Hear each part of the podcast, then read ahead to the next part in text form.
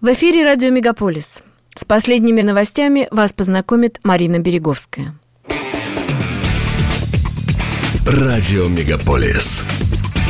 Канадские новости.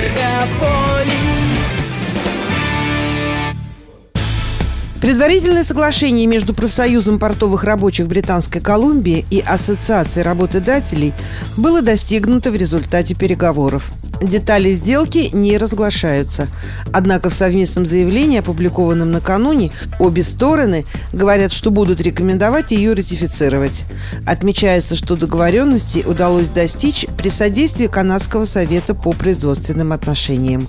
Спор ранее привел к 13-дневной забастовке, которая была прервана предложением Ассоциации морских работодателей Британской Колумбии. Ранее в Канаде различные структуры призывали федеральное правительство вмешаться и положить конец спору. Стоит отметить, что влияние 13-дневной забастовки рабочих на экономику Канады было настолько велико, что, по мнению некоторых экспертов, вызвало падение показателей экономики страны в целом. Торговая сеть «Метро» заявила, что передала продукты из 27 закрытых магазинов в другие магазины сети, а продукты, которые уже сняты с продажи, но пригодные для употребления, будут переданы в продовольственные банки. Мэрил Уортон, президент пищевого банка Эллен Гарденс, сообщила, что она с нетерпением ждет пожертвования от «Метро», которые ранее никогда не оказывали подобную помощь ее организации.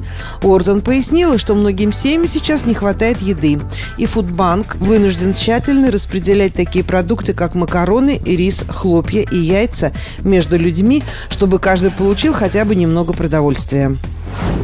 Несмотря на то, что трудовой спор, затрагивающий тысячи работников портов Британской Колумбии, получилось урегулировать, эксперты считают, что в этом году в Канаде будут еще забастовки. Причины забастовки в портах Британской Колумбии, пикетов работников метров GTA и забастовки гильдии сценаристов США служат рост стоимости жизни, высокие прибыли компании и недовольство работников.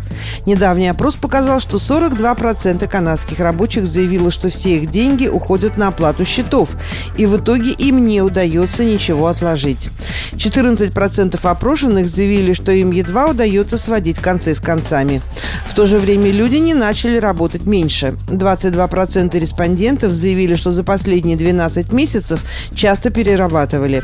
Эксперты считают, что забастовки рабочих будут возникать снова и снова, если экономические условия в Канаде не изменятся.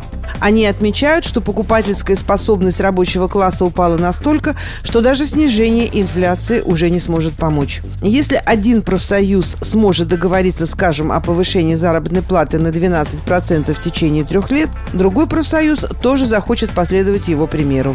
Речь идет об эффекте домино, пишет портал «Тарантовка». Полиция региона Халтон арестовала 15-летнюю девочку в связи с чередой краж из домов в Оквилле, пригороде Торонто. Были похищены автомобили, наличные деньги и другие ценности. Расследование проводилось совместными силами полиции регионов Халтон, Пил и Йорк. По данным следствия, в период с 1 по 11 июля ночью, пока их жители спали, были ограблены 7 домов в Оквилле. Аналогичные случаи были зарегистрированы в регионах Пил и Йорк. По словам полицейских, полицейских в ходе расследования они установили личность подозреваемой и арестовали ее после того, как она была замечена в Скарборо за рулем угнанного автомобиля. Был выдан ордер на обыск в одном из домов Миссисаги. В результате обнаружены ключи от украденных автомобилей, устройства для открывания дверей гаража, ювелирные изделия и другое похищенное имущество, говорится в пресс-релизе полиции. В ходе обыска следователи также обнаружили модифицированный муляж огнестрельного оружия и 7 угнанных автомобилей. Задержанная подозреваемая 15-летняя девочка из Миссисаги, имя которой не разглашается в соответствии с законом об уголовном правосудии для несовершеннолетних. Она обвиняется в многочисленных преступлениях. Время ожидания поездов метро «Вечернее время» на линиях Блур-Денфер и Yonge University сократилось на 2 минуты. По словам представителя TTC Стюарта Грина, до изменений Метрополитен часто следовал этим стандартам, используя запасных операторов и поезда. Теперь же они включены в оперативное расписание, что делает их официальными. Среди других изменений в работе транспортной компании следует отметить, что маршрут 505-го трамвая больше не будет проходить по Кингстон-Роуд и Квин-Стрит Ист. Вместо него по Кингстон-Роуд будут круглосуточно каждые 10 минут курсировать автобусы номер 503. В преддверии канадской национальной выставки ярмарки 2023 года, которая пройдет с 18 августа по 4 сентября на Exhibition Place, будут добавлены дополнительные рейсы автобусов по Дафферин-стрит и трамваев, следующих по маршрутам 509 Harbourfront и 511 Батерст-стрит. Канадцы, планирующие в следующем году посетить некоторые европейские страны, должны будут сначала получить разрешение. Начиная с 2024 года канадские путешественники, желающие посетить с краткосрочным визитом 30 стран, включая Францию, Швейцарию, Испанию и Грецию, должны подать заявку в Европейскую систему информации и разрешения на поездки. Разрешение стоит 7 евро и может быть получено на сайте или в мобильном приложении ETIAS. Оно позволяет путешественникам посещать страну не более 90 дней в течение любого 180-дневного периода и действительно в течение трех лет или до истечения срока действия паспорта, использованного в заявлении.